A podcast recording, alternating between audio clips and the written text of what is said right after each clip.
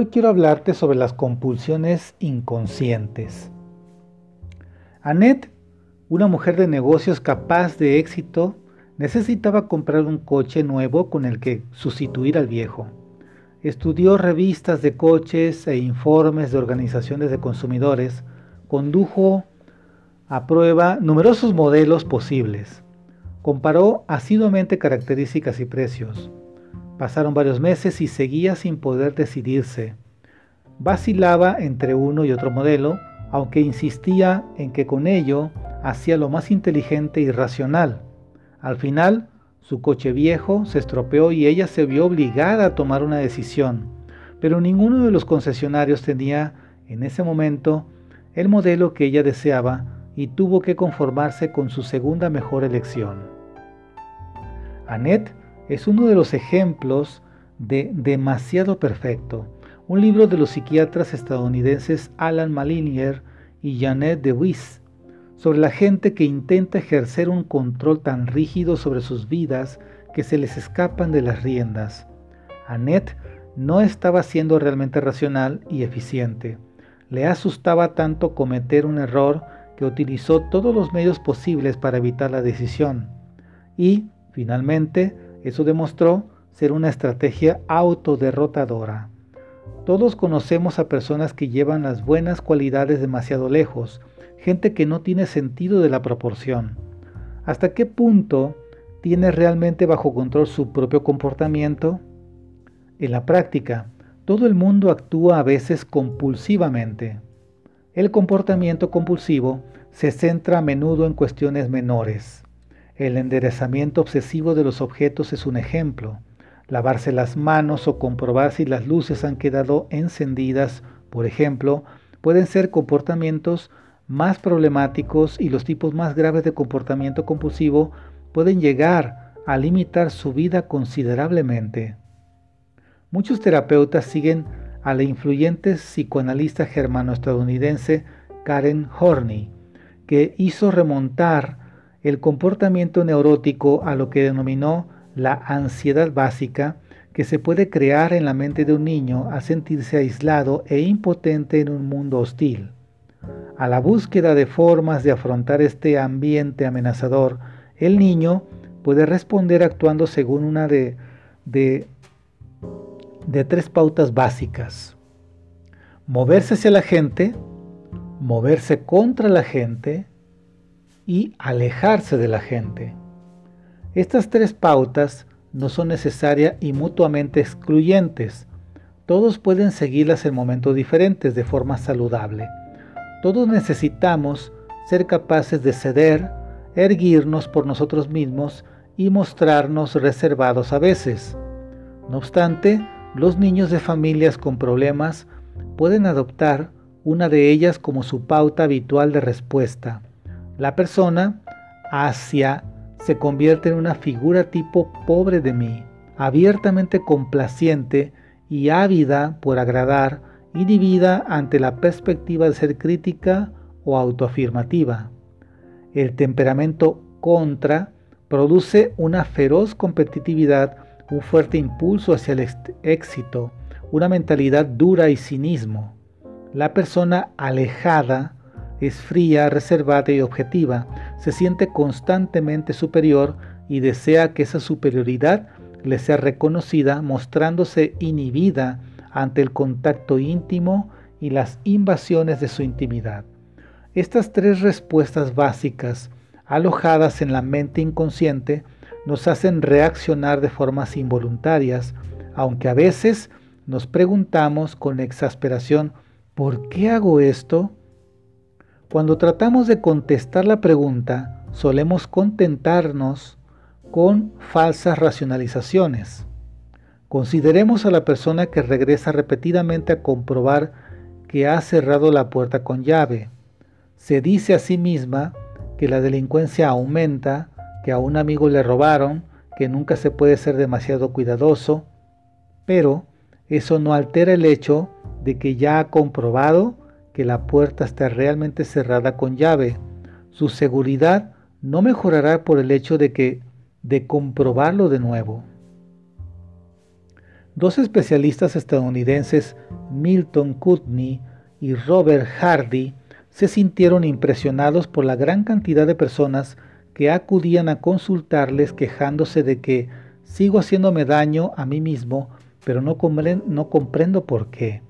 Estos pacientes se hallaban atrapados en un ciclo de comportamiento de autoderrota, de repetición de acciones compulsivas que garantizaban virtualmente el fracaso y la miseria. Kudney y Hardy observaron que la gente adopta una serie de conclusiones en las que se basan para guiar automáticamente su comportamiento. Algunas de esas conclusiones son sanas. Por ejemplo, si me mantengo dentro de la ley, no me encerrarán en la cárcel. Pero otras conclusiones inconscientes no son tan sanas. Entre ellas se incluyen, si nunca corro un riesgo, nunca sufriré el fracaso. Si me propongo continuamente, no me ocurrirá nada malo. Si soy permanentemente desgraciado, Dios me favorecerá. Si me mantengo siempre alerta, nadie se aprovechará de mí. Y si mantengo a la gente a distancia, nadie me hará daño. Las conclusiones erróneas como estas solo ofrecen la ilusión de mantener el control. Kudney y Hardy sugieren que estas conclusiones forman porque fueron ciertas en algún momento del pasado de la persona. Por ejemplo, el niño que es rechazado cada vez que fracasa puede evitar correr riesgos o intentar cosas nuevas cuando es adulto. Resulta duro, pero tiene que ser usted honrado consigo mismo. Ha adaptado su propia vida o ha recortado sus sueños y ambiciones de algún modo para acomodar un comportamiento compulsivo. No se contente con llevar una vida restringida. Es el comportamiento lo que debería cambiar para que se adaptara a usted y a su vida, no al contrario. Puede romper por sí mismo una pauta obsesiva, pero si sospecha que tiene algún problema grave, debería buscar ayuda profesional. Si no se controla, el problema puede llegar a ser más grave. Las reacciones automáticas y el comportamiento compulsivo estrechan sus elecciones en la vida, incluyen el comer en exceso, la adicción al alcohol o a las drogas, el exceso compulsivo de trabajo, el perfeccionismo, la preocupación incesante y la obsesión por el detalle.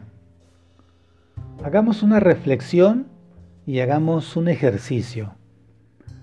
En su libro Demasiado Perfecto, los autores Alan Malinger y Janet DeVis describen el tipo de personalidad obsesiva. Creen que esas personas alcanzan a menudo éxito en sus carreras son responsables, conscientes, fiables y bien disciplinadas. Su vida laboral, rutina del hogar y actividades de ocio están organizadas con eficiencia. Desgraciadamente, existe una rigidez de hierro que dificulta las relaciones y un perfeccionismo compulsivo que impone estándares demasiado altos como para ser satisfechos. Ambos conducen a la infelicidad y el autorreproche.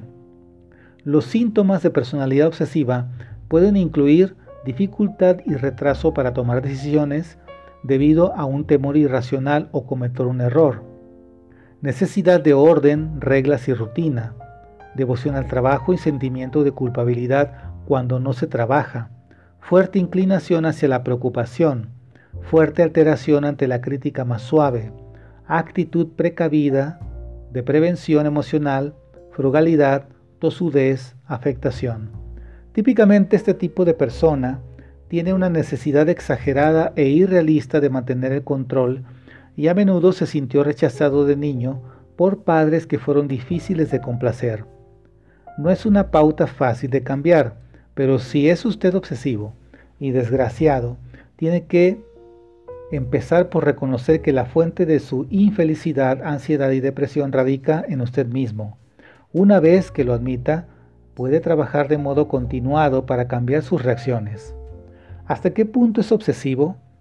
No hay una línea divisoria rígida que determine si una persona es abiertamente obsesiva o no, pero la contestación a las preguntas siguientes basadas en un ejercicio del libro demasiado perfecto pueden ayudarle a descubrir si tiene una tendencia hacia el comportamiento obsesivo o compulsivo.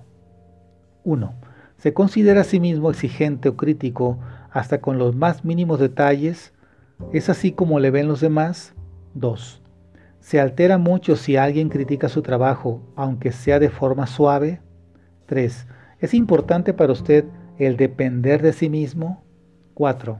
Se muestra particularmente a la defensiva en cuanto a compartir sus posesiones, tiempo o dinero. 5. Es importante para usted que los miembros de su familia o los colegas de trabajo realicen las tareas exactamente como usted prefiere. 6. Resulta difícil creer que las cosas siempre resultan de la mejor manera posible. 7. ¿Le molestan las mentiras pequeñas y ocasionales? 8. Le resulta difícil tomar una decisión y cuando toma una decisión, la revisa con frecuencia y duda de su elección. 9. Se siente atrapado por detalles insignificantes tanto en el trabajo como en el orden de su habitación. 10. Se siente culpable si no está consiguiendo hacer algo, incluso en su tiempo de ocio. 11 ¿Desearía poder mostrar sus sentimientos más abierta e inconscientemente? 12. Tiende a trabajar durante demasiado tiempo en proyectos con objeto de que sean absolutamente perfectos. 13. ¿Le parece embarazoso que la gente muestre sus emociones? 14. Si tiene un problema en la cabeza, le resulta difícil concentrarse en, cualquier otra cosa hasta que no lo haya resuelto. 15 tiene una actitud reservada respecto de sus sentimientos y del por qué hace las cosas como las hace? ¿Cómo puntuarse? Si ha contestado sí a más de unas pocas preguntas, es posible que tenga tendencias obsesivas. Eso no es necesariamente un problema grave. En ciertos ámbitos de trabajo, por ejemplo, puede ser esencial una actitud muy crítica y una atención particular al detalle. Lo importante es saber si esas tendencias afectan de modo adverso a su felicidad y capacidad para dar lo mejor de sí mismo. Eche otro vistazo a las preguntas que ha contestado con un sí y pregúntese, ¿me ha impedido esta característica disfrutar de la vida? Si la respuesta es positiva, necesita reconocer sus tendencias obsesivas y tratar de cambiarlas. ¿Ha tenido una respuesta ambigua a ciertas preguntas? Por ejemplo, es posible que la toma de decisiones sea una necesidad rutinaria en el trabajo, pero un obstáculo en otras situaciones como al hacer el pedido en un restaurante o decidir qué exponerse para acudir a una fiesta.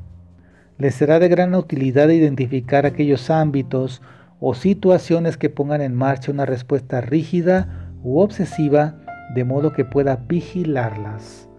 Si te gustó este video, dale pulgar hacia arriba Déjame tus comentarios aquí abajo, son muy interesantes para mí. Muchas gracias y nos vemos en la próxima clase de Psicología Aplicada. Hasta pronto.